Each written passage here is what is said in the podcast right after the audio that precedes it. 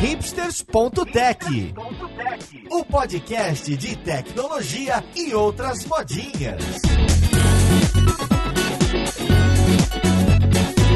Olá, caríssimo ouvinte, seja bem-vindo a mais um episódio do seu podcast favorito. Meu nome é Paulo Silveira, esse é o hipsters.tech e hoje a gente vai falar de afrofuturismo. Olha só, um tema que aparece muito em algumas discussões que eu tenho com Linhares, com a Roberta, que trabalham comigo nesse podcast, e hoje a gente tem convidados muito especiais. Vamos lá pro podcast ver com quem que a gente vai falar.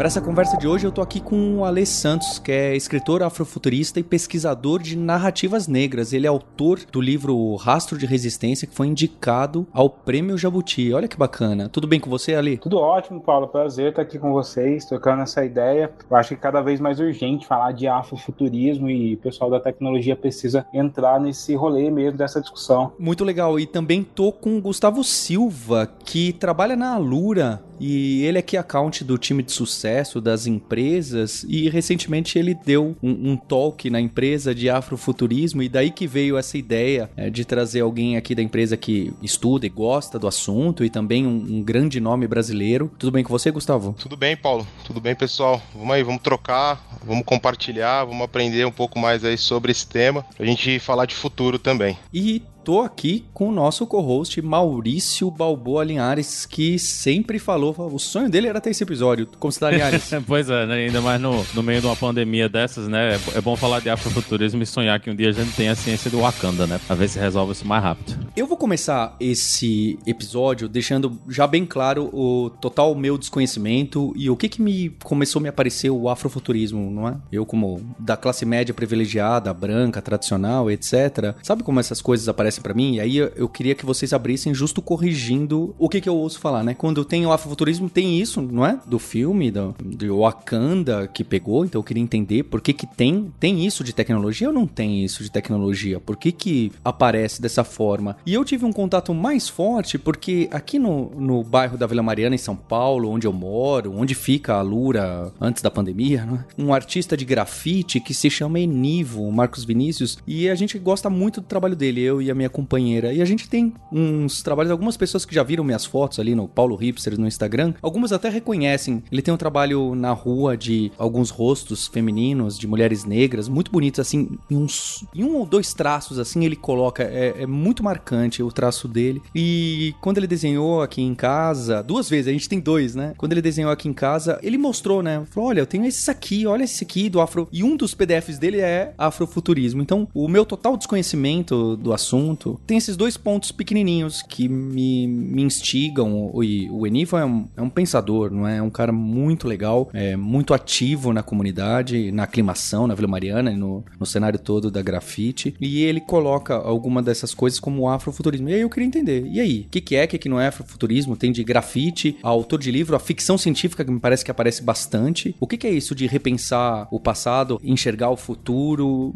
Quem pode me dar exemplos concretos aí, Ale, Gustavo? Tá, vou começar falando uma coisa que você já abordou, que é a ficção científica. Para quem é mais, quem tá mais distante dessa discussão afrofuturista, ele vai parecer um subgênero da ficção, né? Porque ele acaba impactando mais a galera aí com o filme Pantera Negra e você vai ver todas as características da ficção científica. E como a ficção científica é algo que faz muito sentido na cultura pop, entretenimento, talvez o gênero que mais está produzindo filmes de sucesso, blockbusters aí, o afrofuturismo acabou atravessando aí uma, uma bolha e atingindo a massa, é, hoje já figurando em vários outros movimentos musicais, estéticos e tal. E ele realmente tem um pouco disso, porque ele se torna o que seria o futurismo? É esse movimento de repensar, de colocar personalidades, de colocar culturas e tradições negras, seja negras africanas ou negras em diáspora, é, dentro de uma conversa do futurismo,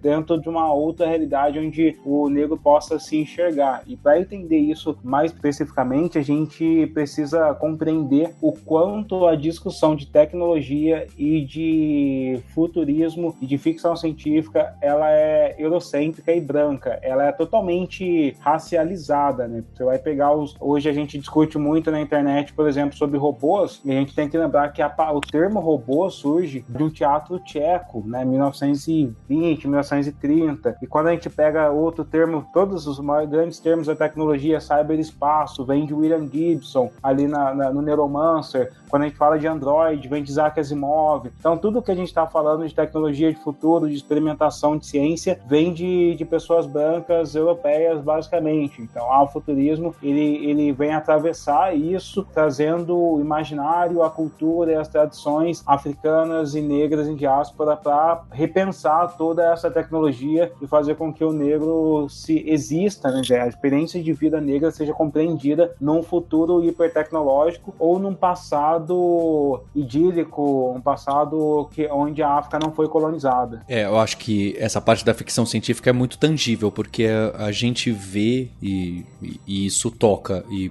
e, tem muita força, né? Eu lembro eu estava falando dessa pauta e o Linhares, o Linhares é, é grande consumidor de ficção científica e ele conhecia dezenas de nomes de autores afrofuturistas. Eu fiquei bem impressionado. Eu não conheço, eu mal conheço qualquer nome de ficção científica, não é? Parece que realmente é um, é um movimento muito forte e uma forma de entrar, como você bem colocou, não é ali? Dado esse movimento blockbuster, não só no cinema, em videogame e nos livros, é uma forma que parece muito interessante de poder espalhar isso. E é muito de representação, né? A gente tem, como a Ale falou, tem todas essas pessoas, né? A maior parte do, do público é branco e apesar do que a gente avançou, né? A gente ainda vê no, no dia a dia o quanto que é difícil de você conseguir trazer essas experiências que não são totalmente para esse o, o, o, público comum, né? Que, que, se, que o pessoal imagina que ah, é sempre o público branco, que é um dos grandes prêmios que a gente tem aqui nos Estados Unidos da ficção científica, que é o, o Nebula. Ele premiou, acho que a N.K. Jemisin, eu acho que ela já levou o Nebula, acho que umas três ou quatro vezes, e todas as vezes rola confusão do pessoal reclamando que ah, é, não é um, um negócio legal e, e, a mulher ela vende rios de livro. Ela é uma autora muito respeitada, os livros dela são, eu particularmente eu gosto muito da escrita dela, né? E, e pelos números e pela influência que ela tem, pela qualidade das coisas, a gente não deveria estar discutindo essas coisas, né? Que ela tá ganhando, muita gente fala não, ela ganha por causa da cor da pele, a situação que a gente tá na, na sociedade hoje e não é isso, é, é que a gente realmente não tem, é difícil de você conseguir trazer representação, porque até na, na época lá do Jornada nas Estrelas, tinha uma personagem negra e isso já era uma coisa assim incrível, né? E, e, é difícil da gente se enxergar, e é uma coisa que, que apesar de eu não, não ser negro, né? Eu sou pardo do sertão da Paraíba, e é muito difícil da gente continuar vendo essas coisas no dia a dia e nunca ter representatividade, né? Você nunca vê pessoas que parecem com você, e eu acho que um, uma das grandes, uma das coisas mais incríveis de todo esse movimento, do que foi conseguido, né? Com coisas como Pantera Negra, o sucesso comercial que atingiu, é levar para as pessoas que existem essas histórias e você tá dentro dessas histórias também, né? Não é só o, o branco asgardiano, né, que faz parte das histórias. A gente tá mostrando que essas histórias, o, o futuro, ele não pertence somente às pessoas brancas e loiras, né? Tem espaço para os outros também no futuro e é importante que a gente lembre as pessoas que quando você escreve uma história no futuro e você coloca somente pessoas brancas, você meio que tá deixando a dizer que todas as outras pessoas elas deixaram de existir, né? Os povos originários, os pretos e todas as outras pessoas que não são brancas, tá deixando a entender que todos e todas essas pessoas deixaram de existir e só sobrou o branco para aparecer ali na história e, é, e, a gente não pode fazer isso. Não é assim que, que o mundo é hoje e não é assim que ele deve ser no futuro. A gente realmente precisa de representatividade, precisa levar essas coisas, toda a variedade cultural que a gente tem e, e isso deixa as histórias mais legais. Conhecer outras religiões, conhecer outras culturas, conhecer outras culinárias, né? Tudo isso é o que faz com que, com que o mundo seja muito mais interessante a gente conhecer, porque ia ser meio triste se todo mundo só comesse pão com, com queijo e salsicha no almoço, né? Que, que, que é o que o, o, genérico, né, a comida genérica. A gente precisa ter essa visibilidade e precisa levar isso aí. A gente tem dentro desse movimento tem muita preocupação em fazer isso, né, em trazer outras coisas e outras visões até, como a Ale falou, do futuro e do passado também, né? Tem a Octavia Butler, que é outra autora também desse movimento, né? Até antes de do pessoal chamar de afrofuturismo, ela escreveu tem muitas coisas da, na, na ficção científica e na fantasia que ela escreveu que remete à época ou durante ou pós-escravidão nos Estados Unidos, né? Então é uma coisa que tanto é no futuro, mas também é revisando o, o passado, né? O que foi que aconteceu, como aconteceu, tentando entender essa, a, a, o jogo, né? O, o, o, que é que, como é que a gente pode recontar essa história ou ver essa história por, por caminhos diferentes. É interessante o que você falou da N.K. Jensen, que isso vem conectar uma, uma barreira e às vezes as pessoas que estão mais distantes, e às vezes as pessoas que estão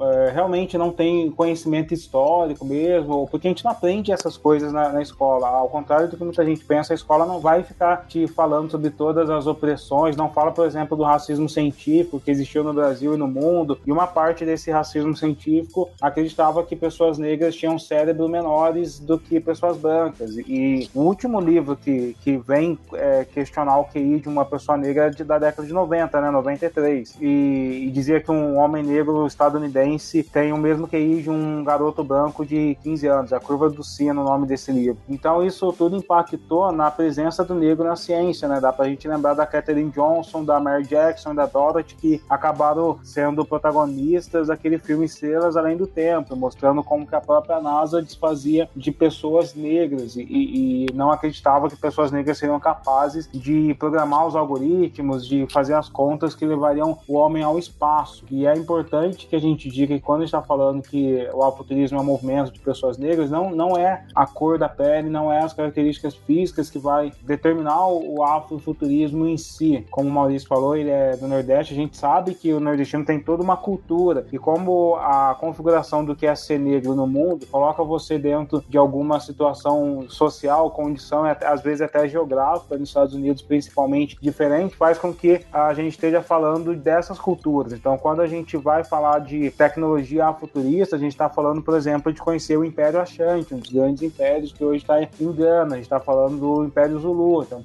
e, e de desfazer aquilo que é que tá, a ciência também propagou e que Hollywood também propagou, que é o a África mais escura, né? Aquele estereótipo de que a África era aquele, aquele continente que é um país e é uma grande é, selva com selvagens, com antropófagos, com pessoas que entregam suas, suas mulheres para ser estupradas por gorilas, essas coisas que tinham no filme King Kong da década de 30 e foi propagado por essa visão colonial. Até 1960, 80, a gente ainda tem pessoas carregando esses estereótipos do, da África, do alfuturismo, é, é, quando a gente fala que é humanização do negro, exatamente colocar no mesmo patamar do que a filosofia colocou pessoas brancas, é que a Europa do século XVII determina o humanismo, né? O que é ser humanismo? É, segundo os filósofos italianos, franceses e alemães, tudo, eles vão determinar o que é o ser humano e isso faz com que a gente determine que tudo que não é europeu seja selvagem, bárbaro e na, no entretenimento se torna alien. Na, na Disney você percebe isso, que geralmente as metáforas dos filmes alienígenas são sobre negros, os aliens são a outra pessoa, é aquela pessoa realmente alienada do conceito de humanidade, uma pessoa que às vezes é monstruosa, e isso foi propagado em vários filmes, e até hoje é, quem usa muito essa alegoria para fazer uma humanização re reversa, assim, é a Lady Gaga e a Helena Grande, que você pode ver que os clipes dela são sempre sobre aliens, porque ela tá fazendo um caminho reverso, que é conectar essas outras pessoas que ela defende, no caso dela, se não me engano, a comunidade LGBT, é, dentro desse conceito de humanidade. E por isso o movimento afuturista acaba sendo social também. Não, não tem como simplesmente um autor de ficção científica, tipo J.J. Abrams, escrever é, o Pantera Negra 3 e chamar isso de afrofuturista. O afrofuturismo é um posicionamento de também ter roteiristas, escritores negros dentro da indústria. Não é uma coisa só estética, é, é, é política também. Engraçado, vocês vão colocando, eu vou lembrando de alguns livros que marcaram a minha vida, não é? Você colocou essa definição de humanismo e engraçado como algumas pessoas já brigavam com essa definição centrada ali há muitos séculos, não é? Então, no Shakespeare, que também é naquele Tempestade, que tem aquele personagem Caliban, que ele se coloca, fala, como assim eu sou selvagem aqui? Você vem na minha terra e faz outras coisas, eu tenho o meu jeito aqui e eu sou selvagem. E tem aquele, os ensaios de Montaigne tem sobre os canibais, que também ele mesmo coloca. Ele fala, gente, quem são os bárbaros, né? É muito, esse do outro já é questionado há muito tempo, essa forma que a gente acha que nós somos o, o certo, né? Ou o humano, ou o centro, é, é muito interessante. Sim, infelizmente no entretenimento ele acabou propagando os, os clássicos estereótipos. Os estereótipos foram propagados pelo entretenimento. Tem um, um, livro muito bacana que é o Black Noir, que fala sobre toda a história do terror e da presença de pessoas negras dentro de filmes de terror. E você começa a ver como que a, a própria configuração, o nascimento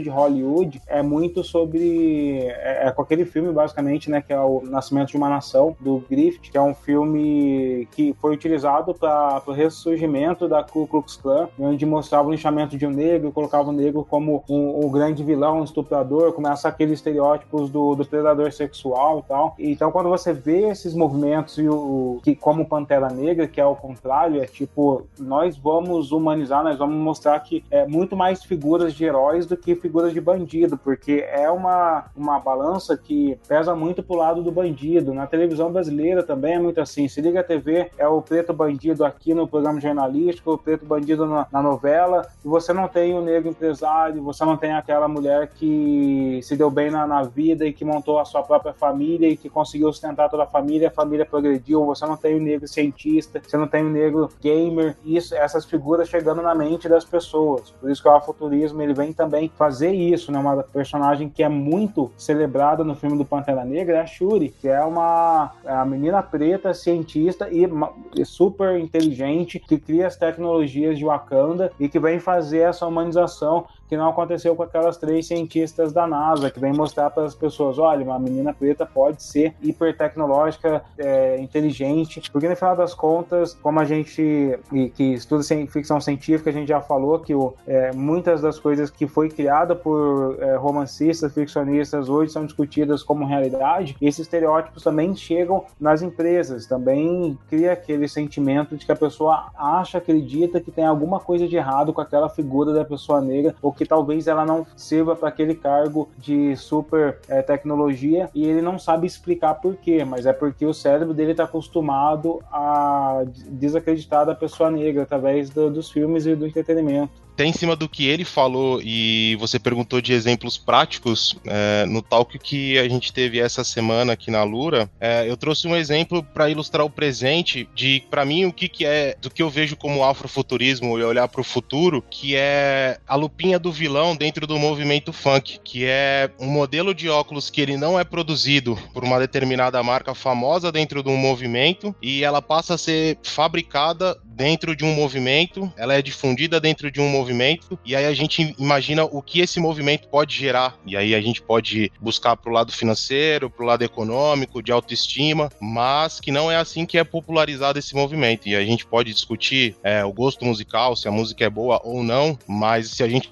olha para um outro lado, para um outro viés, a gente vê um potencial enorme dentro de um movimento que ele não é discutido e ele não é levado em consideração, porque justamente é popularizado, né, dentro da sociedade uma imagem, né, de que aqueles jovens, na sua grande maioria negros, de periferia, estão é, ali bagunçando, né, acabando com as ruas e tudo mais que a gente já sabe como é visto, mas a gente vê enormes potenciais artísticos, é, de imagem, de criação de produtos, que a gente poderia colocar ali é, um enorme potencial é, financeiro, econômico, intelectual, e aquilo ser desenvolvido desenvolvido e a gente passar a enxergar é, esse movimento, popularizar esse movimento também através de uma outra história que é totalmente possível e é presente, né? E aí a gente poderia falar de um, um futuro de, diferente e um afrofuturismo, que é assim que eu vejo o, o afrofuturismo sendo utilizado ah, na comunidade aqui onde eu moro, da Zona Sul de São Paulo.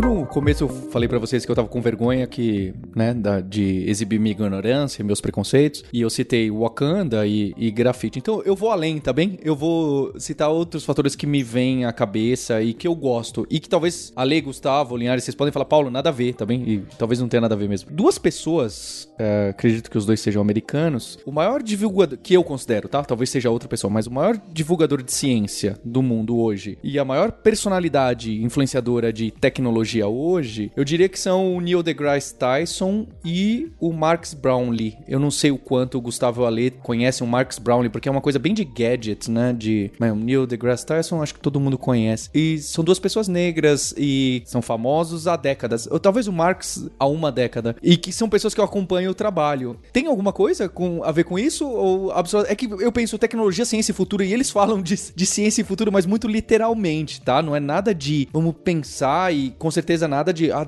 eu vou colocar é, o, o, afro como papel central, a pessoa preta como papel central. Não é isso, obviamente não é isso. Mas eles são duas pessoas que eu não só admiro muito, como o mundo inteiro admira muito e que tem impacto no mundo inteiro em ciência e tecnologia, respectivamente. Tem alguma coisa ou é realmente completamente nada a ver o que eu tô falando? Não, tem alguma coisa a ver, mas é, eles acabam sendo exceção, né? O Neil deGrasse Tyson ah, também questiona isso, fala bastante sobre ser uma exceção, porque quando a gente vai pensar pensar em, em cientistas é, não negros ou brancos, a gente vai ter uma lista infinita, mas quando a gente vai pensar no negro, a gente acaba tendo só o nome dele, né? E, e ele confronta bastante esse racismo epistêmico, que é a, o fato da academia ficar questionando o tempo todo alguma, alguns historiadores negros, né? Ele, ele vem falar disso, eu lembro que tem uma, uma discussão, uma entrevista dele, que alguém pergunta se realmente quem construiu as pirâmides foram os aliens. E ele fala, cara, as pessoas pessoas preferem acreditar que foram os aliens do que acreditar que foram aquelas pessoas negras do Egito, que é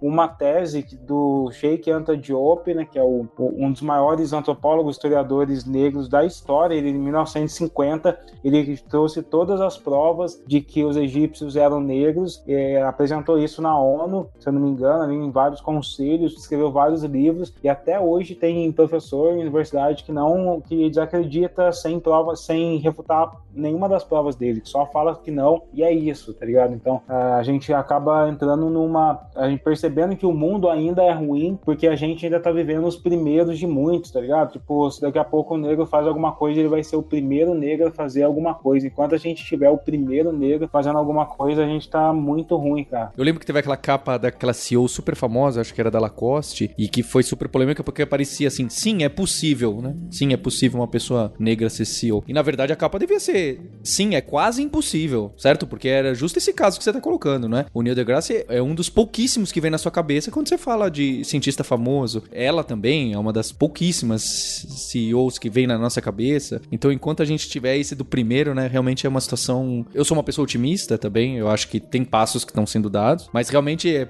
ser o primeiro passo é muito ruim, né? E, e, não tem muito de discussão do outro lado, né? Você, a, a, gente vê, a gente ouviu por muito tempo que, ah, mas os, os eles chegaram na América antes dos outros povos europeus, né? Mas o, quando você imagina o, o tipo de embarcação e como eles navegavam, era difícil de você conseguir fazer isso, né? Mas como estavam lá escrito nas sagas deles, que eles vieram para Vinland, né? E, e, poucos anos atrás o pessoal conseguiu realmente comprovar que eles provavelmente vieram, mas nunca tinha essa sombra, né? Por cima da história dos vikings terem. Eu duvido que vocês tenham conseguido, né? É, no, o pessoal, não, eles devem ter conseguido, né? É possível, mas você tem as pirâmides construídas no Egito, você tem as pirâmides construídas na América Central aqui, né, no que veio a ser o México, e não é um caso, né, são vários casos, a gente tem dados históricos, a gente tem o povo, a gente entende a língua, né, a gente entende inclusive a língua do povo que construiu essas coisas, a gente tem grandes matemáticos que são desse povo, né, que a maior parte da base matemática da trigonometria que a gente conhece saiu de lá, né? Porque eles realmente tinham conhecimento de engenharia e arquitetura para fazer isso, e as pessoas ainda se perguntam: não, será que não foram os aliens que fizeram isso? Só, só por causa da cor da pele dos caras, né? Você tem, você tem todo esse arcabouço histórico, toda essa comprovação que, pô, os caras realmente fizeram isso, mas as pessoas botam essa coisa na cabeça, né? Porque, ah, não pode, né? Se é um, é um povo africano e negro, eles devem ser bárbaros e não tem condição deles terem construído uma coisa dessas. Por isso que é ainda mais importante que a gente traga essa história para frente, que é para as pessoas entenderem que isso é possível possível. Né? Essas pessoas fizeram isso. A gente tem grandes impérios históricos, né, que existiram ali no, no continente, né? Tem muita coisa que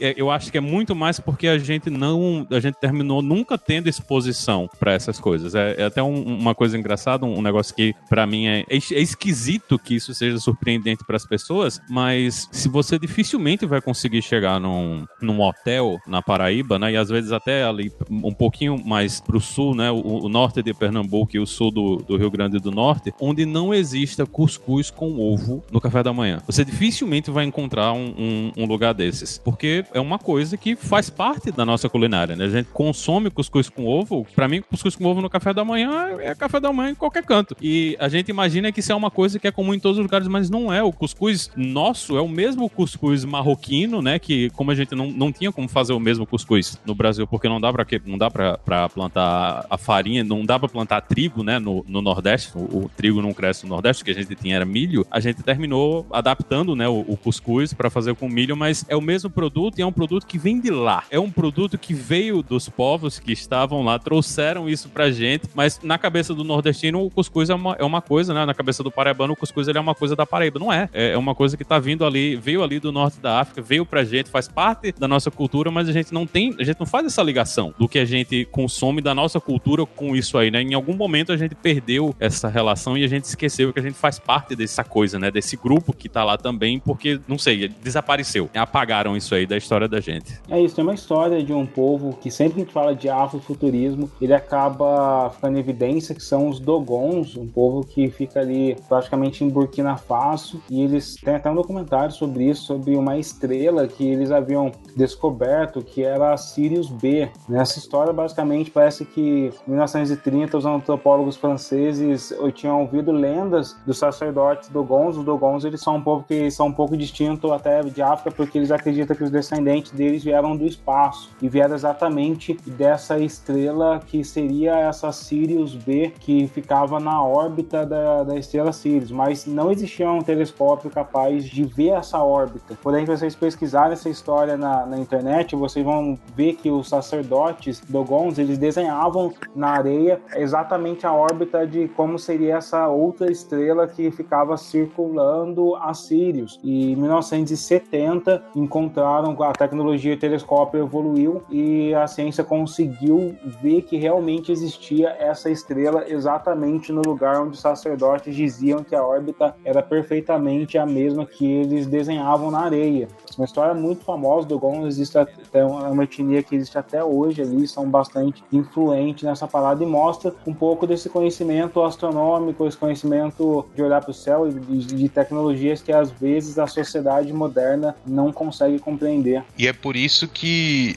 eu, quando eu, vi o termo afrofuturismo, né, e decidi me aprofundar é muito que o Ale explicou. Você começa a entender que muito do que a gente vai construir de futuro, ele está em África, né? Ele está no continente. Então, as histórias, as questões das tecnologias que já existiam, né, em África e a gente consegue ver isso colocado no nosso dia atual. É, eu sou uma pessoa que convivi muito com as questões de, de, de olhar para como o minério, então eu olhava muito para como o minério atuava e você via que por trás daquilo tem uma tecnologia, de como era estudado e a gente vê isso em tempos atuais, é por isso que eu vejo que caras como o Ale Santos, e aí a gente pode falar do Fábio Cabral, a Kênia Freitas, que são pessoas que estão escrevendo sobre o afrofuturismo através de um viés onde eles vão buscar na história africana para poder falar de um futuro. E a gente consegue enxergar e ver que em algum momento teve né, esse apagamento, mas que não tem como a gente negar todas as tecnologias que já estavam lá no continente africano e que elas vieram evoluindo. Então, pessoas pessoas como o Ale Santos, quando a gente vai é, ver o livro dele de Raça de Resistência, ele vai contar a história dessas tribos e dessas histórias que já aconteciam ali na África, ele mistura isso com tecnologia e eu consigo me identificar no presente e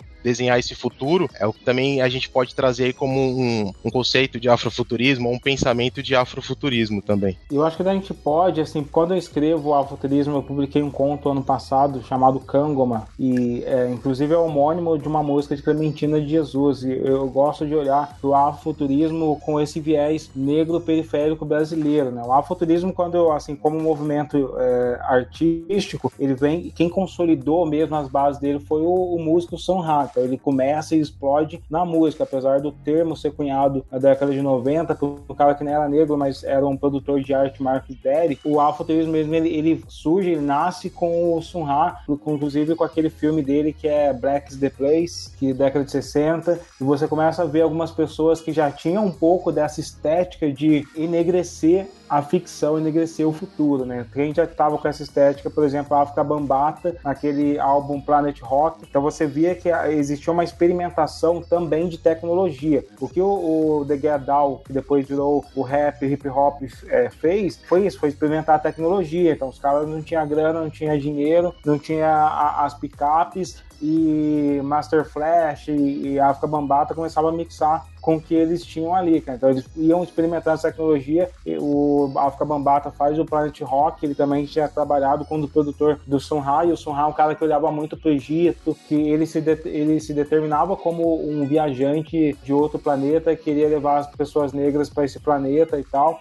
E, então você tem esse primeiro estágio do afrofuturismo, principalmente estadunidense, é, feito com um olhar para o Egito. E aí depois você começa a vir para o Brasil, a Xênia França, como o Gustavo falou, o Fábio Cabral, a gente tem também a, a Luciana Anzaila, que vai colocar a experiência negra brasileira no alfuturismo e a experiência negra brasileira acaba recebendo esse aporte da, da, das tradições iorubás, né? Porque os negros americanos, a maior parte dos negros americanos que foram para lá era da etnia Igbo. E, e, aqui no Brasil a gente tem Yorubá e Banto, então você começa a ver os tambores do axé entrando ali no afrofuturismo, a Xênia França faz muito isso, a Gabi Amarantos também tem algumas experimentações de afrofuturismo, você começa a ver o Fábio Cabral colocar a, a crença e os mitos e a religiosidade e as tradições iorubás na, nos livros dele. E eu tento colocar uma coisa mais urbana, tá ligado? Eu não sou um cara muito religioso, não. Eu sou um cara muito descrente de, de mitos. E, mas eu começo a colocar essas desigualdades que a gente vive mesmo. Vou contar um caso aqui que eu já trabalhei no maior evento de TI da América Latina, que é o IT Fórum. Talvez vocês devam conhecer. Eu fui um dos caras que ajudou. Já fui, já participei. Ah, então você participou daquela, daquela fase que foi gamificada? Não. Que tinha três ligas, você ia lá e tinha uma liga. Eu fui um dos caras que ajudou a gamificar aquilo. Na verdade, eu criei o, o a mecânica do jogo e a Storytellers e o, e o Adelson acabaram criando, produzindo todas as outras coisas. Eu ficava lá também.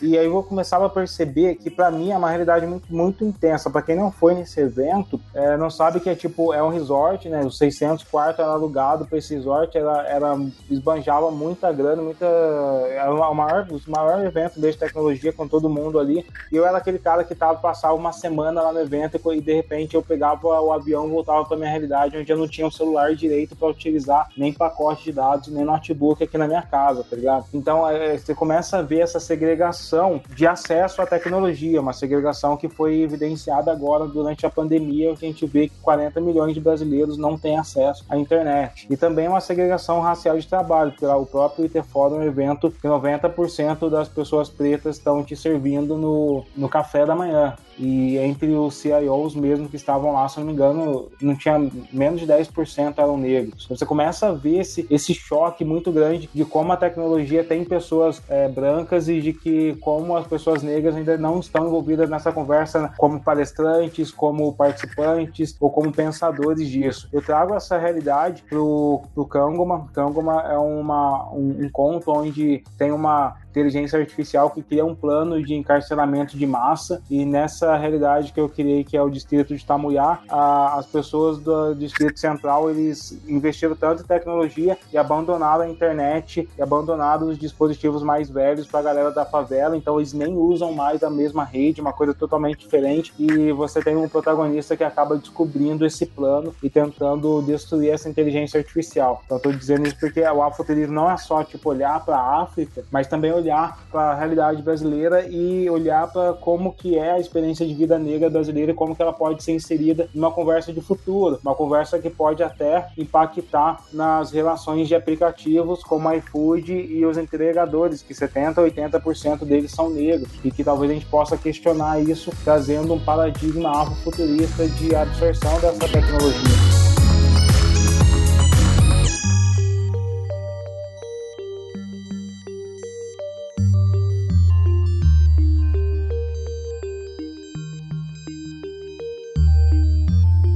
Colocar então uma última pergunta em relação a essa distribuição da tecnologia, dar uma puxada nisso. O Ale citou o William Gibson ali no começo, então eu vou usar aquela frase que já virou lugar comum, confesso que eu já usei em palestra também, que o futuro já tá aí, ele só tá mal distribuído, não é? Então nas grandes cidades e, entre as pessoas é, mais privilegiadas, com mais acesso, já acontece, né? Esse, sei lá, essa tomografia portátil, não sei que exemplo eu tô dando, ou o, o smartwatch que solta laser e, e não sei o que. Isso tem alguma relação? Porque eu fui duas vezes pra África, né? Uma vez a trabalho, inclusive. Isso já tem uns 15 anos. E em Moçambique, eu fiquei muito impressionado, porque lembra, 2005 era a época que não existia smartphone, certo? O iPhone vem em 2007, 2008. Mas mesmo assim, as pessoas usando celulares que eu consideraria bons na época, era uma quantidade avassaladora de pessoas usando. E aí diz o pessoal que estuda, aí vocês me corrijam, que em diversos países da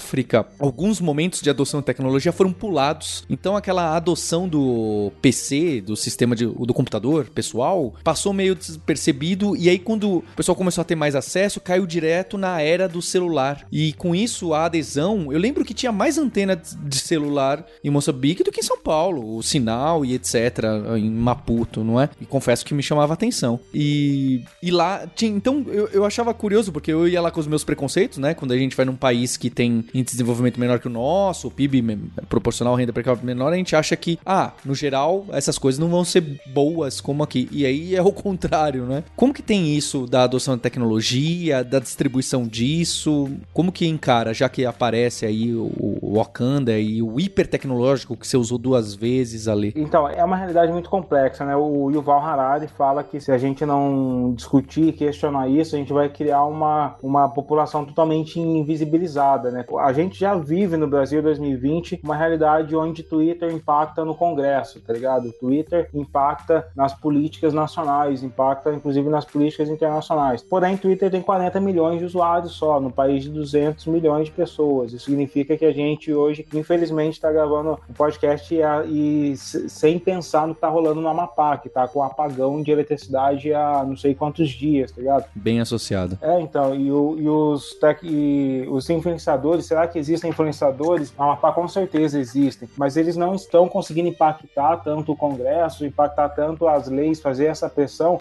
como a, a galera de São Paulo, aqui da capital. Eu moro no interior, que é o Vale do Paraíba. Aqui eu sou um cara muito conhecido no Twitter. Aqui na minha região ninguém me conhece, porque as pessoas não usam Twitter e eu tenho uma informação é, meio privilegiada do próprio Twitter de que existe um recorte de, de, de, de renda das pessoas que estão utilizando o Twitter. Então a gente, apesar das pessoas terem o celular, tá ligado? Porque hoje você pode parcelar um celular e dividir comprar um celular bom, o seu nível de letramento digital é diferente. Então, uma pessoa da periferia que tem um celular, talvez ele não esteja fazendo a mesma coisa que um youtuber que tem um celular, até porque essa pessoa da periferia tem que estar tá trabalhando e não, e não é, olhando, não vai passar o tempo investigando como ser criativo com toda aquela tecnologia. Né? Isso impacta, inclusive, nos jogos. No Brasil, a galera do esporte, por exemplo, geralmente vem de classe média alta e você tem uma, uma adesão exorbitante da galera da periferia em jogos como Free Fire. Vai até acontecer agora a Copa das Favelas de, de Free Fire. Por quê? Porque o Free Fire é um jogo que a galera joga no celular e que os maiores campeões do Free Fire são pessoas que iam pra rodoviária pegar Wi-Fi, tá ligado? Então, existe ainda muita, uma realidade de pessoas que não estão acessando. No Brasil são 70 milhões de pessoas que não têm uma banda larga boa. Então, se a gente não, não democratiza a internet, para mim, a internet tem que ser um, uma condição básica, assim como a água e a eletricidade. O que vai acontecer é que a gente vai caminhar para um futuro que poucas pessoas vão ter um peso muito grande na nossa democracia. Poucas pessoas vão ter um peso muito grande é, e vão ter acesso aos serviços do Estado ou serviços de empresas. A gente vai ter uma grande população que vai ser, como o Yuval, é, Yuval Harari chama, de uma população invisibilizada, cara, que praticamente não existe, como essa galera que não tinha CPF e que o Brasil só descobriu que não tinha CPF agora que eles tiveram que receber o auxílio emergencial e eles foram lá é, fazer o seu cadastro. Essa realidade é inclusive um, o que você viu, Paulo, em Maputo, isso era a realidade do Brasil, né? E, essas coisas deveriam ter acontecido no Brasil porque isso aconteceu no Brasil. A maior parte da população pobre não teve computador em casa. Eu, eu, ganhei o meu primeiro computador, meu pai me deu o meu primeiro computador quando eu passei na universidade. Eu pre realmente precisava do computador. Como é que eu ia programar sem ter o computador? A gente comprou um computador dividido em, em 12 vezes, né? Que era o que dava na época para comprar. E foi porque eu passei na universidade. A gente teve que fazer, os pais tiveram que fazer esse esforço, né? Que eu precisava ter o computador para poder fazer a universidade. Mas se não fosse assim, eu não teria tido acesso a isso aí. E a gente perdeu toda essa população, né? Que isso, inclusive, eu acho que é uma, uma das coisas mais incríveis que a gente viu no, nos países africanos, foi que eles perceberam que o dispositivo móvel era uma forma de democratizar o acesso às pessoas, inclusive ao governo, ao sistema bancário, a tudo. Então você tinha, em vez de você estar tá fazendo a transferência bancária do jeito que a gente faz eh, no Brasil, né? Ou, que, ou você tinha que ter um computador para poder acessar o, o home bank, né? Ou você tinha que ir num caixa eletrônico, as pessoas já estavam fazendo transação via celular, transferindo dinheiro via SMS, muito antes da gente sonhar nesse tipo de coisa acontecendo no Brasil e a gente precisava desse tipo de coisa acontecendo no Brasil. Né? Imagina a quantidade de gente que teria tido acesso ao sistema bancário no Brasil se as decisões sobre esse tipo de tecnologia não, não tivessem sendo feitas somente por pessoas que têm computador e celular em casa. Né? Que eu acho que esse foi o, o, um dos grandes problemas do Brasil, é que as pessoas que estavam escrevendo esses sistemas, que estavam liderando essas empresas, simplesmente ignoraram essa fatia da população que poderia estar fazendo parte do mercado, né? Poderia ter tido acesso a, a esse mercado, coisas como a gente está vendo agora o Pix surgindo, né? O, o, o, Pix é uma coisa que deveria ter surgido há, há 20 anos atrás. Isso não é uma coisa que deveria estar surgindo agora, né? Mas agora que todo mundo tem um smartphone no bolso, ah, vamos fazer. Mas o, o você vê a quantidade de países ali na África que estavam fazendo transação via SMS 15 anos atrás, bicho. 15 anos atrás. Então, o fato de ah, o pessoal, o pessoal da África pulou, né? A geração. No Brasil, muita gente teve que pular também porque não teve opção, né? Não teve acesso, não tinha uma operadora de celular que deixava você fazer esse tipo de coisa e, e a gente perdeu muito, atrasou muito e deixou de dar oportunidade a muita gente por causa desse tipo de coisa, né? O, isso é uma das coisas assim que eu acho que a gente, o, o Brasil, ele precisa olhar também para a gente tá sempre com essa coisa de não, vamos olhar para os Estados Unidos, vamos olhar para a Europa, mas a gente também tem que olhar para os nossos outros parceiros, né? Que a gente tem no, no outros países em desenvolvimento também que tem muitas lições para ensinar a gente. Eu acho que essa lição do, principalmente do uso de aparelhos móveis para acessar o sistema bancário, é uma lição que a gente deveria ter aprendido muitos anos atrás desses outros países. Eu acho que foi bem lembrado uma coisa que você disse que a gente ainda tem, a gente tem agora uma geração que está pulando o computador. Na periferia, a garotada não, não, vê sentido em ter um computador, cara. O pessoal tá vendo sentido em ter um celular. Então eu, eu sei porque o irmão da minha esposa, ele é um garoto de 16 anos de idade e que toda garotada que tá é, com ele mora num bairro periférico prefere ter celular, trocar de celular pegar um celular cada vez mais novo, mas você dá o computador para ele e não sabe o que fazer, cara. Isso, inclusive, gera uma, um comportamento até mesmo prejudicial para educação, porque o cara tá, ele para de escrever, mano. Ele, ele começa a falar com a Google, com o Google ou com os outros IAs que tem, e ele não escreve, cara. Muito louco isso. Bem, eu queria agradecer muito a sua vinda aqui, sua participação ali. Acho que é, eu, eu fiquei animado. Espero que o afrofuturismo possa render frutos como já está rendendo e, e ajudar na caminhada da sociedade com os bilhares de, de buracos que a gente tem. E agradecer você também, Gustavo, pelo, pelo toque que você deu lá, que você trouxe pro pessoal. E também ao Linhares. É, ah, o Linhares está me lembrando aqui da gente pedir indicação de artistas, é, escritores, escritoras brasileiros que vocês gostam. Vocês pudessem dar pra gente terminar? Legal. Bom, quero agradecer estar aqui com vocês. Enfim,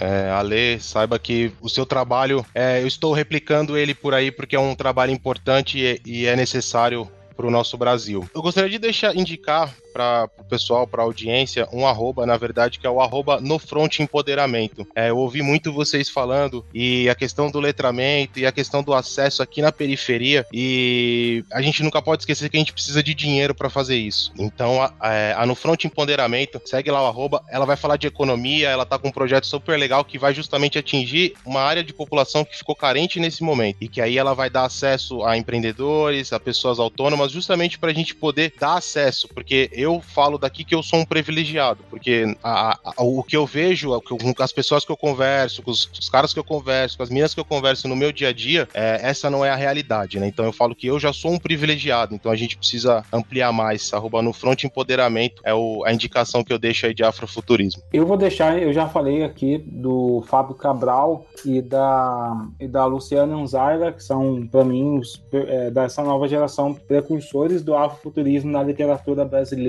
E o José Roberto também, que inclusive é um dos roteiristas do meu podcast. Ele também, ele não é só afrofuturista, mas ele escreve steampunk, que é um, um, um gênero bem interessante também. E eu acho que é isso, cara. Eu quero agradecer mesmo assim o, o convite e ficar à disponibilidade para mais papos aí. Só me chamar, vai ser sempre um prazer. E vou deixar aqui o recado para a galera também curtir o meu podcast, que é o Infiltrados no Cast, que rola toda segunda-feira no Spotify. Linhares quer deixar a sua dica de, de escritor, escritora? Pode ser gringo, vai. Eu sei que já leu muito desses gringos.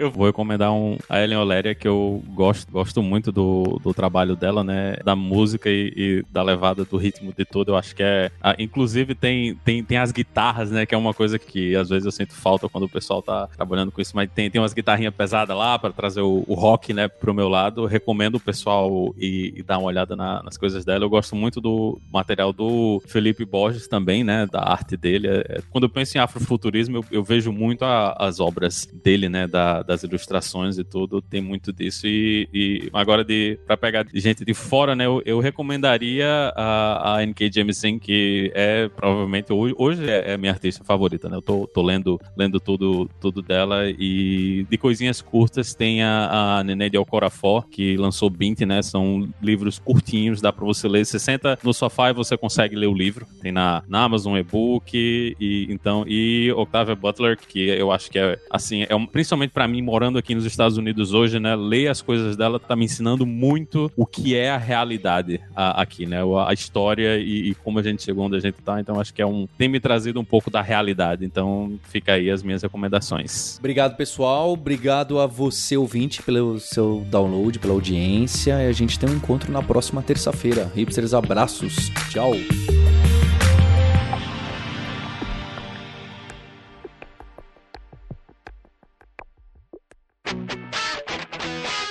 Você ouviu o hipsters.tech, produção e oferecimento alura.com.br, cursos online de tecnologia e Kaelon, ensino e inovação.